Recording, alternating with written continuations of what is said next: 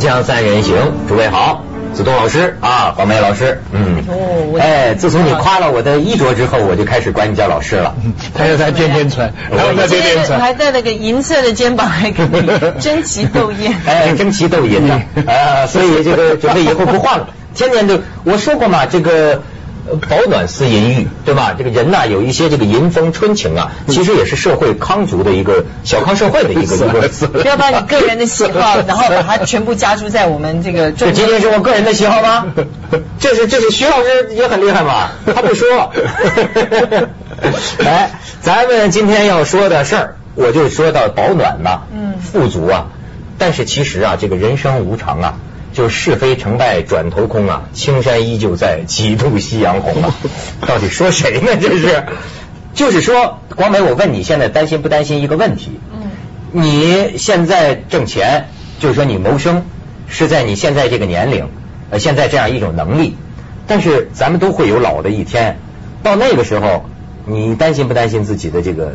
尤其是我们这个行业，对尤其是我们这个行业，担心，非常的担心。我就小时候啊看过一个电影，名字叫《杀气》，就小孩子们对在沙滩上玩的那个那个杀气哈。然后我越来越感觉到，就是说是我我的生活呀，就或者说是收入吧，就好像杀气，肥皂泡一样，说没就没了。这就像咱们做宣传片说的，是观众赏脸，赏你这碗饭吃，你好像现在能挣这点钱，可是早晚有一天呢，什么都没了。我我担心的还不是只是单纯收入的问题，我现在反而比较担心的是说，尤其是女孩子哦，就是说你有年老色衰，对，老公都不要你了。对，老公可能也不要你了，男朋友不要你了。还有一个很重要的问题，就是说，因为女女艺，尤其是女艺人，因为你为了要保住这份工作，你可能男朋友不能交，要交也要偷偷摸摸的交。二来呢，你还不能生小孩儿，你生了小孩，玉女就变孕妇了。玉婆，对，反正就是是你所有一夜之间，你的这个形象也好，你的这个头衔也好，就全部都变了。就是我们有次讲的运动员要失去他的正常的生活，嗯其实演员在某种程度上也是这样。所以人家就说对啊，你你你你，他刚才不是讲了吗？你某些正常的青春的伦理、家庭的什么东西，在一定的阶段，他为了他的艺术，他得牺牲掉。真是。不，我就觉得啊，有的时候这个人呐、这英雄末路啊都会有。往往你那个人得意的时候哈、嗯你都没想到，其实现在，尤其在这个现在中国社会啊这么不稳定，说什么一部分人先富起来，那其实真分分钟这富起来的这部部分人呐、也就突然间跌到谷底了，甚至有的就进了监狱了，甚至有的就判死刑了。你说这个人的命运啊，你看昨天就那天咱们讲那个呃举重的那个女子冠军，嗯现在不是在澡堂子里给人搓澡吗？嗯说大家看了唏嘘不已。最近长春的一个媒体，呃，还讲了一个什么事儿啊？千万富翁当年的一个千万富翁，现在沦为乞丐，就是他呀，三个老婆，每个人掠走的几百万，也不叫掠掠掠走吧，离婚怎么怎么会有三个老婆？不不不是同时的嗯，不是同时的，他原本是个开的，就是一个的哥，那么到后来也是这个捞着了商机，就那个那个时候从南方啊买药。运到北方，在长春，他那个时候赚钱呢，就是一块钱进来的药，几十块钱卖出去，发了大财。发大财，其实这个人呢也帮了不少人，所以你知道他现在就是说在街上实在没钱了当乞丐，经常有人一百块一百块的给他，说那是什么人呢？那是当年呢他帮过的人或者他的朋友。嗯一开始他的朋友还照顾他，但是这话说的也就是久病床前无孝子吧，谁也不能说长时间的这么。然后他是什么问题呢？成了千万富翁，就跟第一个老婆离了婚，八年了嘛，青梅竹马，据说是离了婚。离婚你要分财产，这第一个老婆就分了几百万，然后又找了一个，又生了什么孩子，后来又离婚了，又分了几百万，然后这到第三个呢，虽然没结婚，但是也分了几百万。而且主要问题，就像有些那个运动健将的那个，我看那个有些球星的那个悲剧似的，他是突然间得了一个什么病，脑出血，留下一些后遗症，身体啊可能有了一点残疾嗯，从那儿之后哗就走走下坡路了嗯。现在呢，在这个就朋友的帮助下，在养老院里待着的，当年就跟记者还讲呢，我开大奔呢，那这派头到哪都开大奔。最有钱的时候，经常在高级娱乐场所里流连呢。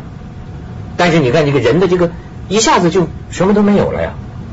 你知道富的人呢、喜欢讲他过去很心酸的、很艰苦的那个时候，对不对？很多这个现在很成功的人呢，他们说那个过去的艰辛呢，给他今天的幸福做加法。但是一个潦倒的人呢，过去的辉煌呢，给他今天的痛苦做乘法。哎，反正你看，我小时候看很多名人的传记哈，我就对这句话印象特深，就晚景凄凉。这其实好多风云一世、叱咤风云的人物啊，你发现没有？到他的晚年的时候，他消失了，谁谁也不会记得他了。可是你去看他的传记，你就会发现，那叫一个惨呐、那真是晚景凄凉。其实我觉得倒蛮难理解，我我们大家都知道这个创业不易啊，这个守成也是很不易的一件事情。但是你能够成从一个千万富翁变成一个在街头潦倒变成乞丐，这个你怎你怎么个挥霍法能够挥霍成这个样子？都是老婆分走的。那你娶那么多 老婆干嘛？你娶那么多老婆干嘛呀？这这这，这事就问到要害了。，对，这事就问到要害。知道谭咏麟的事儿吧？哎，谭咏麟的事是什么？人家可只有一个原配啊啊，人家只有一个原配而已。谭咏麟不知道，不我不不详细知道，我知道一点儿。徐老师给我们讲一下。呃，我是看那天正好看了这个这个新闻，他他好像是他自己主动找这个传媒啊、电台啊什么地方说，好像他父亲去世，是不是啊？嗯父亲去世，然后他就公布，他说我有个呃儿子，这个儿不是为什么？我先问说他为什么要公布这件事情？因为呢，谭咏麟的父亲呢，希望，因为这个儿子是呃他的红颜知己生的，并不是他的原配生下来的。啊但是他的父亲的遗愿就是希望这个所谓呃外面的这个这个孙子能够放在那个讣文上面。讣文哦，讣文，对不起，嗯讣文放在讣文上面，不要让他哦有一种是是绝后，老先生是老先生的遗遗愿愿，他嗯他不想很让人家觉得他有那种绝了后的那种感觉，所以就是希望能够让这个这个这个外面的这个孙子能够证明这样子。咱们可以看看这个有照片啊，父子二人，这个谭咏麟和他的父亲。那谭伯头七啊，这是这是香港的一种一种这个殡葬的说法是吧？嗯啊，很慈祥的老人啊，这到底怎么回事呢？徐老师，结果就是就是刚才讲，他他现在要等于要承认他有个儿子，儿子多大十几岁了是吧？十几岁十几岁，但但这个儿子不是他太太生的，那另外就有个女友，那就带出来，就等于说，然后他也说了，叫现在的青年人不要学他，说他这个样子不是很好，但是他希望大家理解他，他有一个太太啊、呃然后就有了个女友，然后就有了个儿子，当初嘛也很有一段时间大家也不高兴，但最后也就大家都承认了。因为香港直到六六十年代还七十年代还有一夫多妻制嘛，是是是所以香港现在老一辈的那些有些富豪啊什么，那都是好多好几个太太，那都是完全他也合法的，所以大家也承认。但到谭咏麟这一辈，在法律上法律上照理说不行了，对不对？所以因此第二个就叫女友。那么就带出了他的孩子。那么这个新闻在香港就引起连一连串，很多人就马上去找别的明星，找什么说啊，这个阿伦这个坦白了，你们什么时候公布啊？找到一个一个，可能他们都有内部材料掌握。但是你别说香港的这个花边新闻，有时候很不道德。摄影机抄到人家房间里去，但有些时候他也很讲分寸。比方说，常来香港娱乐界从来不报道导演跟演员之间的是绯闻，好像有一个分寸，制片人之间。另外，像这种事情，你不站出来说，我想香港这么多报纸对这个事情不会完全不知道的吧？这么多年了，阿伦这么一个明星，对不对？但是你不出来说，就没人去报道你。你看，这东西、啊、这个香港这个娱乐界的这个游戏规则、潜规则是一个什么运作？但是他一出来说了。人家除了报道这件事情以外，马上就去找到其他的大牌的几个明星，说你什么时候坦白你的事情啊？首当其冲。首当其冲，我觉得香港这个刘德华刘德华，对我这个这个我，所以我特别不理解你香港发现他这个个无规则之中的规则，你看好，？他我觉得好奇怪，就是说，因为好比说那阵是梁咏琪和那个谁啊，郑伊郑伊健分手哈，我觉得最好玩的就是，哎，他们还会在官方网站上，他觉得他对歌迷啊，你们这么关心我，我有一份义务，要把我的这个事情有责任，要交代要交代，要告诉你们。我觉得这很可爱，不是很有意思。就因为在我这个大陆人眼里想起来，你管得着吗你？就是说，但是你看他很有这种意识，觉得歌迷跟我是一家人，所以我有这点事儿啊，分手了。我得跟你说说，很好玩。我觉得香港这个议员，你你你，与其让人揣测，你与其让小报在那边乱编新闻、乱写新闻，其实现在好莱坞的明星都是这样，他们有一个发言人、有经理人或发言人或一个官方网网站，让你可以以一个，就是说这个绝对是真实的，不是小报做出来的东西，就不会有假新闻了嘛。哦，是为了这个？当然，这就有点像美国总统那个新闻发言人制度了啊。而而且这还有个什么好处？也就是说，大家撇清了，我就说好，那我们大家都讲好了，那我们分手了，大家以后就是你爱干嘛干嘛了。然后立刻就传出什么郑伊健又同时约会八个女的对，然后那个呃什么梁咏琪又什么跟老外又干嘛干嘛。啊，我那天看报纸还说梁咏琪过生日，在卡拉 OK 房里，说是谈起这个什么郑伊健，他忍不住潸然泪下。我说你看见了吗？这这记者他怎么知道呢？人家在包房里，大家都都说说他们在包房里啊不唱歌，呃，就聊聊往日的情缘，然后聊的这个梁咏琪就痛哭失声。我说这个记者他他怎么知道的呢？我告诉你们，香港最近这一连串的跟私隐、跟知情权的这个相纠葛的这一一连串的事情啊，现在已经引出来要修订法律了。那么法律在修订，其中有一条叫不能侵犯私隐期望，满足知情权期望，但不能侵犯私隐期望。具体举的例子是什么？很有意思。那个法律修订说，假如一男一女做事情，他在他家里，他站在窗前做。外面的人能够用肉眼看见，你看见了，这个不算侵犯私隐。用望远镜的，但是要用望远镜才能看到的，你把它拍下来了，就是侵犯私隐期望了。就不能使用工具，靠着个人的视力，对视力好你就站。他说这以后以后狗仔队都得招二点零的眼睛，好家伙这个。是被难讲，对对对，不能使用工具，就是说，真的，大家就讲了一个肉眼可以看到，不能用工具。这叫这几天我看人家那个都准备上街抗议了。嗯，这个这个谁呀？曾志伟，嗯，的发动就开始，这就说的是不是潜规则被打破了？嗯，就好像黎明也说要站出来，演艺人工会啊，要上街抗议了，就是说你这个过分了，是不是？看似无序，其实有序，所以我觉得香港这很好玩，我真是很好玩。它这个地方是一个非常可爱的民族，嗯，也不是民族，民族搞分裂。锵锵三人行，广告之后见。错讲错。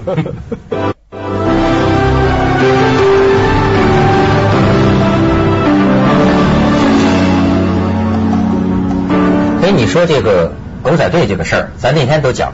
其实它是个就在残酷的社会里啊，谁也别想着能十全十美的过日子。你看，它已经是社会现实了，西方也解决不了这个问题。就说那天我看 Discovery 啊，我看到一个戴安娜王妃的纪录片，就是现在又在回顾他们的一种解释啊。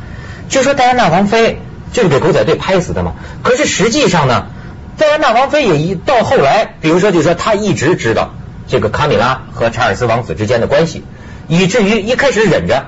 到后来终于忍不住了，有一天在一个酒会上，当面冲着卡米拉就说：“你别以为我是傻瓜。”呃，然后从那之后，他作风变了，就是什么呢？一个我我觉得我能理解女人的那么一种心理，你知道吗？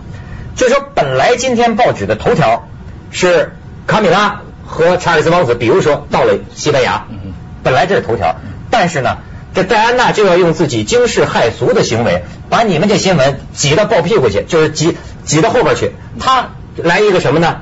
穿着那个豹皮豹纹的游泳衣，咵来个游泳池凌空跳水，所以想当然，这下他的在报纸上的风头，就把这个卡米拉的这个新闻的风头给压到后边去了。就是你你你们两个，你做初一，我做十五，你跟他只要优惠，我就跟我的马术教练，我就让你拍，拍到之后，我的新闻压倒你的新闻。哎，这这是很有意思的一个，而且他还利用自己的，他他其实很，他真的很聪明，而且呢，他知道这些事情呢，他要出风头有各种不同出风头的方法。他以前的形象都是非常正面的，他可能去赈灾啦，他可能去就是老人老那个呃叫什么呃老人院或者孤儿院去探访，诸如此类的，对艾滋病的人，这样他也能上头条，但是他不用这些方法上头条了，他用穿豹皮泳衣啦，然后跟人呃男人约会，这个是王室。皇室特别不容的一些事情，觉得是丑闻的事情，但是我觉得他是已经基本上就豁出去了。但是为什么那个时候大家支持戴安娜，最后大家都同情她？除了老百姓这个公主梦以外，嗯知识分子也觉得她还是代表了一种反抗。你比如在香港，我们刚才讲那些新闻，就到时候那些男的出来啊，给名分呐、给同情啊，你看主动权都在男的手里，女的没法翻的。没法这么跳出来的，一旦翻的话，人家都把它当做戴有色眼镜去看的，但有些什么少啊，有些什么样的，对不对？人家都是不把它放作当做英雄去看的。嗯你你发现没有？所以所以这个社会的对男女，戴安娜这个是，我想我想暗暗很多人还是觉得就。就是他还是某种反叛，比如现在揭露越来越多了嘛，他跟哪个男的他很主动，对不对？好像讲报复，他就是报复。他不有一次上那个《东周刊》还是《一周刊》封面嘛？你记得前几年啊前，，那个就是我自己就说是呃，当时没没没经历过这个事情，所以就是写的教训嘛，选择的是 没流血啊？你不哪有是不是我的意思就是当时心里的态度啊是躲避。害怕，觉得哎呀，怎么这事儿惹上我了？他甚至就关手机自闭，躲起来一个礼拜，你知道吗？都在我们凤凰门口最最冤枉的是梁文道。梁文道嘛，他有半个身子出现在头版上，对他跟我脸被卡掉。嗯嗯那个时候他不没做商台台长，要是他做了商台台长了，那个男主角就换成他了，就对不找你了。所以我觉得梁文道一定背后气得要命，他留下了半个身子上了头版，没没有头的。我主要是为了文道这么好的朋友为他背黑锅，所以我就哑忍了。我其实这两天我一直在想，如果我是黎明，人家这这镜头伸到我卧室里面来拍我的话呢，我会怎么办？如果我像黎明那么有名、那么有钱的话，我真的用其人之道反治其人之身，哪个周刊拍我，我就我就买摄影师，我就雇摄影师，我雇私家侦探，我就对准了他老板这个谁看老板是谁，我就对准他老板家，我二十四小时跟拍你，我。看你干嘛，我就一路拍，然后我买大幅大版大版面的广告，我相信有很多他的这个 competitor，就是他呃敌手的这个媒体会非常愿意用很廉价的。太天真了，光美，我跟你讲 I。don't know，如果你以为一个演员有这样大的力量吗？在香港，你完蛋。对你要这样做的话，马上完蛋。你想，你想跟老板，对哎呀，太天真了。所以啊，这东西就是所以想一想，你你知道，你知道这个明星只是在浮在面上、水面上，有很多人他们在说话的时候，他们觉得是是是我叫你们有名的，明天我分分钟可以把你掉到水里边去。有很多人是这样在想问题的。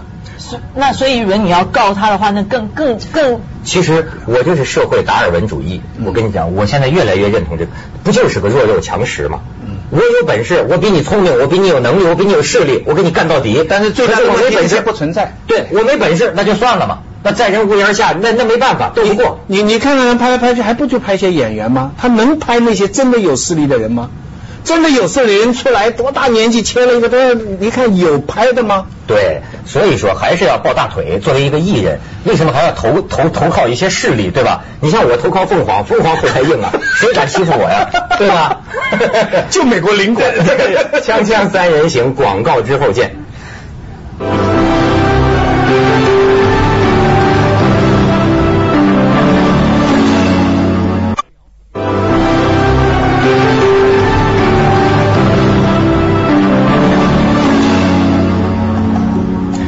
又扯远了啊！跑奇人车奇人还是讲讲奇人千万富翁沦为乞丐，三个老婆分走数百万。我觉得你别怪人老婆分走你数百万、啊，就是我觉得很多事情是还是最后还是由那个男人自己造成的。我告诉你，我有一个呃蛮好的朋友的的长辈。呃，不不不是不不不是不是不是华人来的，他呢，其实他现在已经将近七十岁了，其实他现在应该是有一个非常非常富裕的晚年，不要讲千万，他是千万欧元、千万美金那样子的一个富翁，但是他现在也是过着非常普通的生活。为什么？因为他不是三个老婆，他是五个老婆。好啊而且这五个老婆还不是个个有名分的哦，就是有些是有明媒正娶的，然后有些是。就是可能就是红红颜知己女友啊，红颜知己而且呢，他还产量特大，他就是说每一个红颜知己跟每个老婆呢，下面都还有小孩，所以他除了这个赡养费之外，他还真是要照顾每一家的小孩子。拍拍个家庭照，场面很大。嗯然后很吓人的，然后呢，每一每一个每一个红颜知己，每一个老婆都得买房子，然后都得安顿，然后小孩长大了要上大学了，要又要付钱，所以你你也这真是一个负责任的男人。他是真，他真是一个负责任，而且他每个还都很爱。他现在的女朋友才二十几岁，哎呀，值得学习啊！所以呢顾城顾城就说过，那个诗人呢、顾城他就是说，我们别相信那个一夫一妻，那基督教带来的这个外国文化，咱们的老祖宗可不是这样的。但是别忘了顾城的结果，结果他为此付出了血的代价，血的代价。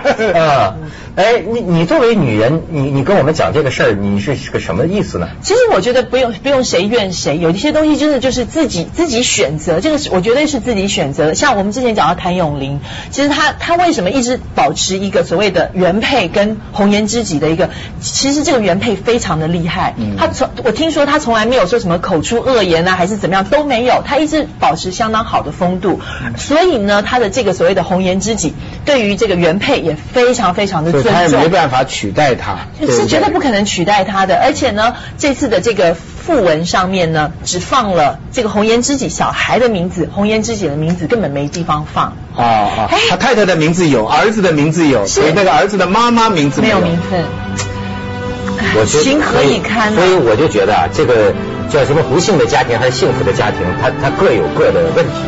我觉得我得到的一个体会是啊，永远永远不要议论人家别人的家庭、婚姻、恋爱状况。最近我在这方面吃过亏，你知道吗？有时候。